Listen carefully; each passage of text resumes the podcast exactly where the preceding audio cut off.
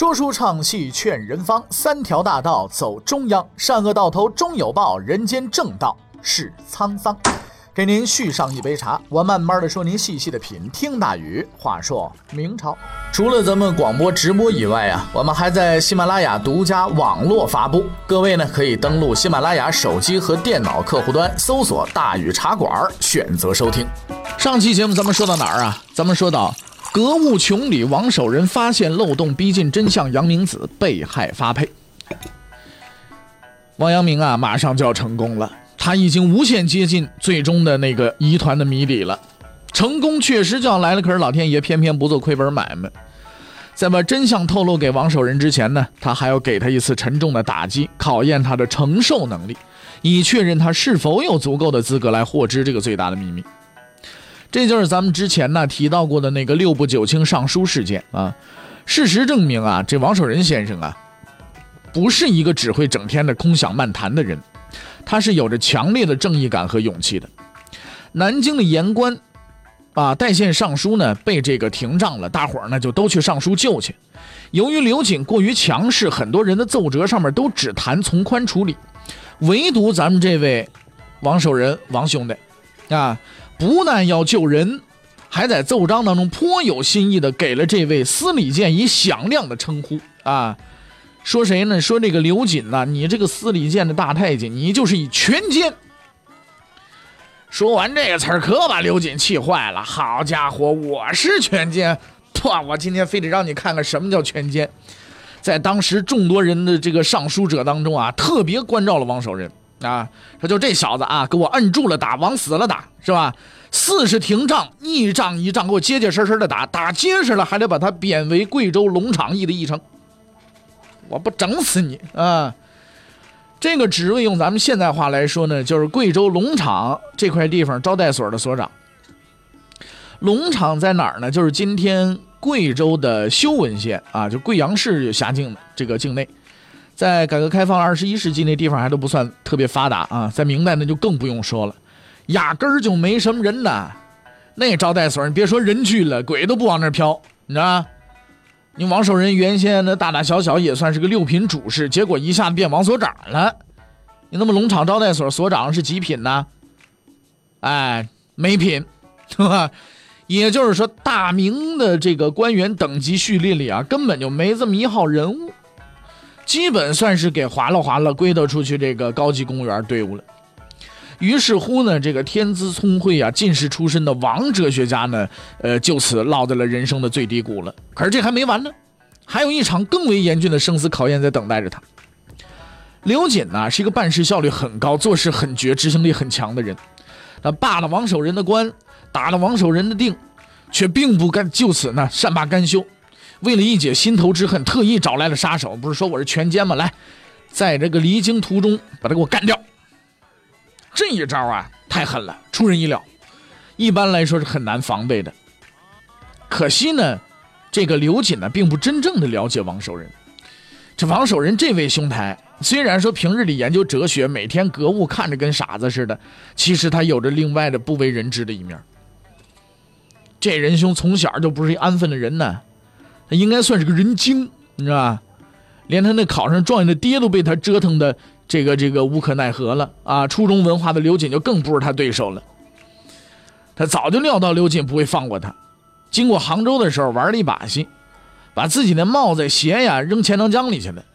为了达到此地无银三百两的目的，王哲家这戏也做了全套，还留了封遗书。大意上，我呀被人整得很惨，我说精神压力实在太大，我抑郁症了，哇，了不得了！我受我自杀死，我投江得，我自尽了。这招太绝了。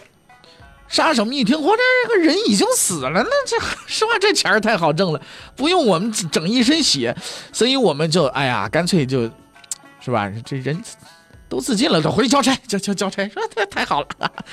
哎呀，更搞笑的是，连杭州的官员都信以为真了啊，专门派人在江边啊给他招魂呢，是吧？做法事，水陆道场，好家伙！与此同时呢，魂魄完好的王守仁呢，已经流窜到了福建了。啊，是吧？流窜犯，他虽然说保住了命，却面临着一个更为麻烦的问题：是跑是跑出来，你下一步该怎么办呢？你肯定京城不能回了，回去让人摁住，当场剁了。那龙场，龙场不想去啊，想来想去没出路，怎么办？当盲流得了，继续流窜当盲流，你知道可是盲流流动，你这这玩意儿也得有个方向才行啊，对不对？你不能飘啊，这你得有流动方向。你是往南是往北啊？在武夷山这块地方啊，王守仁一边喝着大红袍，一边找到问题的答案了。因为在这里他遇到一老朋友，他乡遇故知啊，人生的八喜之一，是吧？王守仁高兴之余，便向对方请教了自己下一步该怎么办。这位朋友思考了很久，啊，给了他一天才的建议。哎呀，我觉得你现在这个这个这个这个事情啊，这个这个，嗯，你还是去算一卦吧。哈哈哈。于是，一百多年前老朱同志参加革命前的那一幕又重演了。在王守仁紧张的注视下，算卦的结果出来了啊！利在南方，上南方去吧。南方，那就去南方呗。王守仁告别了朋友，踏上了新的征途。但是他南，他也还是不愿意去贵州，就选择他的另一个目的地，上哪儿呢？去南京去。这个时候，他的父亲王华正在南京做官呢，而且是高级干部啊，南京方面吏部尚书。但是王守仁此去并非是投奔父亲的啊，而是秘密前往，偷摸大半夜进了城，对吧？因为他已经在中央挂了号了，稍有不慎可能会把他爹拉下水。他之所以去南京，就是因为有一件事没了结。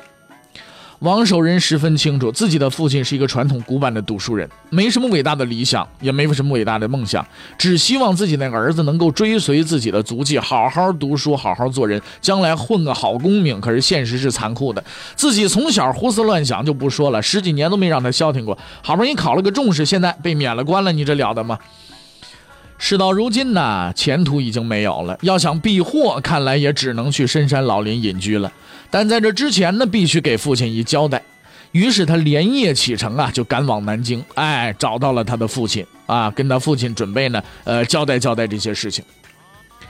父亲老了呀，经过二十多年岁月的磨砺，当年那个一本正经板着脸训人的中年人，已经变成了白发苍苍、满面风霜的老人呢。见了自己那儿子王华，十分激动啊！为什么？因为他先前以为这个儿子真死了呀。悲痛万分，现在好家伙，活人就在面前站着，这心里能受了受不了啊？高兴的那叫老泪纵横啊，一句话也说不出口，只是不断的往下掉眼泪，扑嚓扑嚓，这眼泪就往下掉啊。王守仁呢，生平第一次用愧疚的语气向父亲致歉，说：“父亲大人呐，我意气用事，把功名丢了，我对不起你啊。”可是他听到的却是这样一个意外的答案：“哦不，孩子。”这件事儿你做的对。王守仁诧异的抬起头来看着，啊，欣慰寒首的父亲，他这才明白，那个小时候刻板的管束自己、看似不通情达理的父亲，其实是一个善良宽容的人呢。经过和这自己这个例子长达十余年的不懈的斗争，王华终于了解了儿子的本性和追求，他开始相信自己这孩子会成就比自己更为伟大的事业，他的未来不可限量。父子交谈之后呢，王华问出了一个关键的问题：“说孩子，今后你打算怎么办呢？”王守仁叹口气：“爹爷，我在你这儿待着，我只会连累你啊！京城我也回不去了，我干脆我找一地方我隐居得了。看来这是唯一的方法了。”但是王华摇了摇头说：“不对，孩子，这个事儿我是这么想的，你呀。”还是去上任吧。上任？我哪儿上任去？我当所长去？嗨，孩子，毕竟你还是朝廷的人呢。既然委任于你，你就有责任在身。去吧。到这儿，王守仁同意了。他是一个负责任的人呢。就这么着，拜别了父亲王守仁，带领着随从踏上了前往贵州龙场驿站的道路。在那里，他将经受有生以来最沉重的痛苦，并且也最终获知那个秘密的答案。王所长向着他的就职地前进了。由于他的父亲是高级干部，所以多少还给了他几个随从下人陪着他一起上路。但这些人并不知道他们此行的目的地，只知道是跟王大人儿子去就任官职去。这么好差事，大伙积极性自然很高，一路上欢歌笑语不断。只有王守仁不动声色，因为只有他知道他要去哪儿，要去干什么去。走着走着呢，这个随从们发现不对劲儿了，好地方都走过了，越走越偏。好家伙，这上大森林里去了，越走越远。老兄，你到底要带我们上哪儿去？王守仁还是比较诚实的啊，说我们要去贵州龙场啊。这个随从们一听脸就白了，王大人你也太不仗义了，你啊，那里平时都是发配犯人的地方，你现在带我们去那儿啊，那能行吗？面对着随从们的窃窃私语，王守仁十分坦然说：“这么茬。”你们要是不愿意去，那你们就回去。我呢也不会强迫你们。看着犹豫不决的随从，王守仁也没多说什么，只是啊，默默地拾起了行李，向前方走去。夕阳之下，王守仁的孤独的身影越来越远。突然，远处传来王守仁大声的吟诵：“客行日日万峰头，山水难来一生游。”布谷鸟啼村雨暗，刺桐花明时西幽。满烟洗过青阳帐，相思愁尽方渡舟。身在夜郎家万里，五云天北是神州啊！天下之大，虽离家万里，何处不可往，何事不可为啊！王守仁大笑着。在这振聋发聩的笑声当中，随从开始收拾行装，快步上前，赶上了王守仁的脚步。王守仁的这种浪漫主义情怀是值得钦佩的，可是真正说了算的还得是现实主义。当他来到自己就职地的时候，他发现，为什么这个地方叫做龙场？因为这块地方是给龙住的地方，啊，并不是说皇上那条龙啊，而是那种在水里边到处跑的那种龙。穷山恶水，荆棘丛生，方圆数里无人区。龙场，龙场，是不是龙住过的场所？不知道，但反正不是人待的地方。而不久之后呢，王守仁就发现一更为严重的问题：这个驿站有问题。当他来到此地准备接任驿站职位的时候呢，看到一老弱不堪的老头的十分奇怪，开口问：“此地可是龙场啊？”“回王大人，这里却是龙场啊！驿丞在哪里呀？”“啊，就是我啊。”那一族呢？那工作人员，哼，也是我。其他人呢？没有了，就是我自己。王守仁急了，怎么会就只有你自己呢？按照朝廷律令规定，这里应该是有一族的呀。老头双手一摊，王大人，按规定是该应该有，对不对啊？规定多了，可是这里确实没有。看着眼前这一脸无辜的老头，王守仁无可奈何的瘫坐在地上。想到过惨，没想到，真他妈惨。哎呀，要说这世界上还是好人多。老头交接完之后啊，呃，走了没多久又折回来了。说这个王大人呐，我得告诉你点事儿。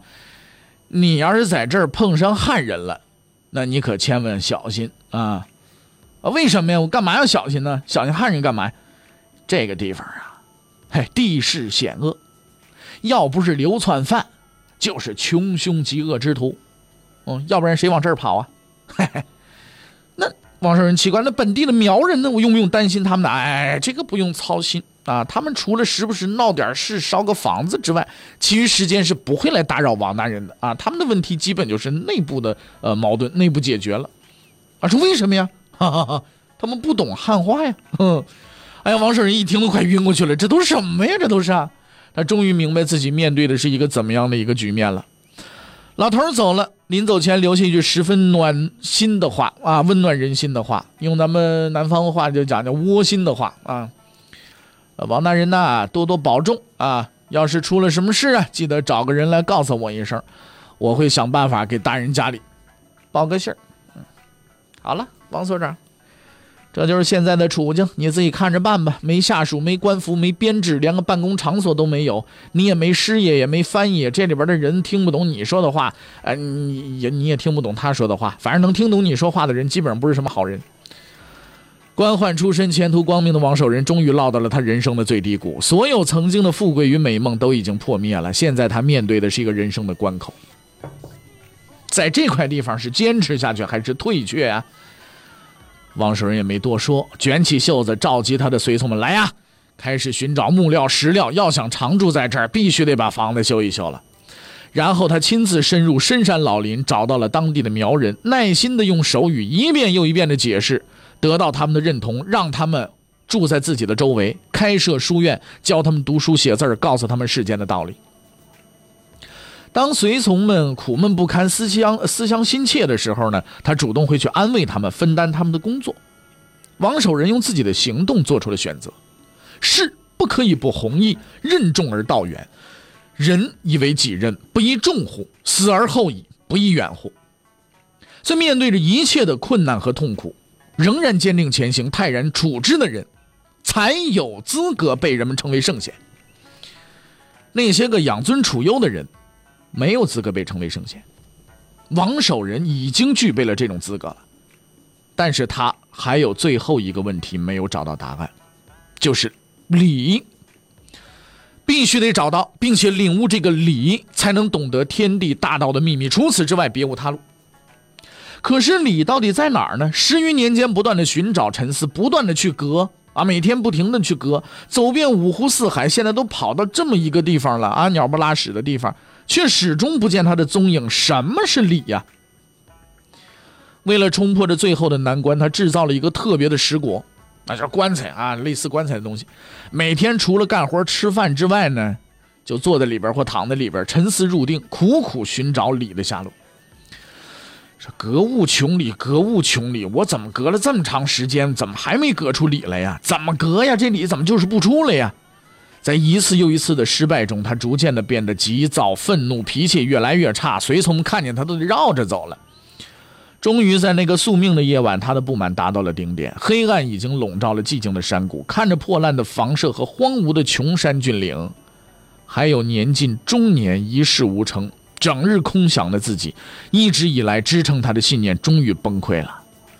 他已经三十七了，不再是当年那个风华正茂的少年了。他曾经有着辉煌的仕途、光荣的出身、众人的夸耀和羡慕，可是现在这一切都已经离他而去了呀。他所追寻的理，究竟是什么呢？欲知后事如何？且听下回分解。